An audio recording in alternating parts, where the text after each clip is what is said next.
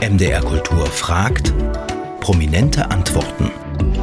Der MDR Kultur Fragebogen.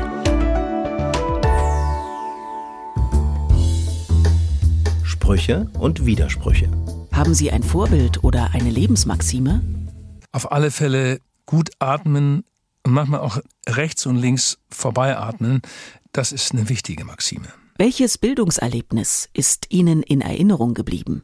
Das Glücks- und Schockerlebnis gleichermaßen war die 4 Minus im Vorabitur in Mathe. Eine Befreiung. Ich war endlich dieses Fach los. Worüber können Sie nicht lachen? Ja, über den Katholizismus in seiner jetzigen Form, wenn ich von den Übergriffigkeiten immer wieder höre und der Nichtbereitschaft, endlich mal aufzuräumen. Sein und haben. Was haben Sie sich zuletzt Schönes gekauft? Ich habe mir was Schönes gekauft, indem ich mir eine kleine Radtasche gekauft habe, aber ganz klein.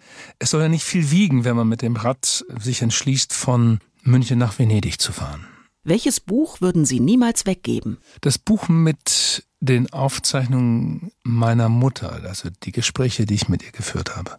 Wann fühlen Sie sich am lebendigsten? Wenn ich irgendwie in tiefer Entspanntheit ins Schwimmbad gehe und weiß, die Bahn ist frei, dann kann ich mich so mit dem Wasser verschließen. Das ist Meditation und auch ein Gefühl von Freiheit in einer ganz besonderen Form.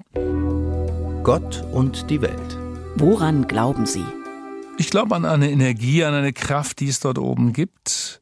Ich glaube nicht an die Organisation, an die Institution Kirche. Dafür hat sie mich immer wieder zu oft enttäuscht. Gibt es für Sie einen Ort des Friedens? Ja, den kann ich aber an dieser Stelle nicht verraten. Er bleibt mein persönlicher Ort, auch weil nur ich ihn kenne, bleibt er auch für mich ganz persönlich der Ort des Friedens. Was meinen Sie, war Ihre letzte gute Tat?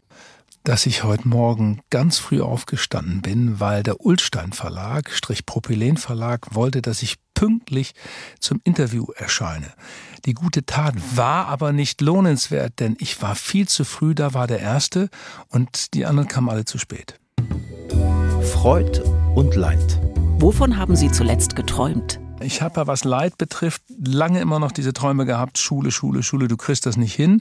Und ich, ich komme zu spät zu einer Sendung. Ich weiß nicht, woher das Ding kommt. So, das ist das Leid. Das Freud ist so, dass ich mich immer wieder freuen kann, wenn es auf die Bühne geht, also diese Momente kurz vorm Konzert wenn ich weiß, wir spielen heute, der Laden ist voll, ist ausverkauft. Dieses Gefühl fünf Minuten vorher. Ich habe nicht so ein Problem mit Lampenfieber, glücklicherweise. Ich habe eher da so ein Vorfreudegefühl und das ist unschlagbar gut. Welche Musik berührt Sie am tiefsten? Ich bin kein Opernfan. Ich habe es immer wieder versucht, in Kontakt zu treten mit Oper, aber es ist mir bisher nicht gelungen, dass ich da irgendwie so eine Berührung, so eine Tiefe gefunden habe, die andere darin sehen. Auch zu Wagner habe ich es nicht gebracht, obwohl Vico von Bülow-Loriot es mal mit mir versucht hatte, mir Wagner zu vermitteln und beizubringen. Er hat es einen ganzen Tag versucht zu machen, mir Lohengrin, Tannhäuser und all das näher zu bringen. Es ist ihm nicht gelungen. So, und ansonsten Musik im Kleinen, wenn es was Weniges ist und was Durchdringendes hat, und das gibt es gerade in der Musik der 70er Jahre immer wieder, wenn Leute mit einer Gitarre, mit einer zweiten Gitarre oder vielleicht einem Klavier wenig erzählen, aber eine große große Berührung schaffen, da bin ich dabei. Was finden Sie schwerer? Anfangen oder aufhören? Aufhören ist immer schwieriger. Anfang ist immer ein Zauber drin. Der Satz kommt nicht von mir, wie Sie wissen, aber das Aufhören zum richtigen Zeitpunkt, das ist eine Kunst. Das muss man hinkriegen.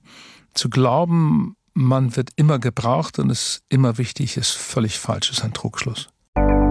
Die neuesten Platten, aktuelle Kinoempfehlungen oder das tägliche Feuilleton. Auch das gibt's bei uns im Podcast-Abo unter mdrkultur.de.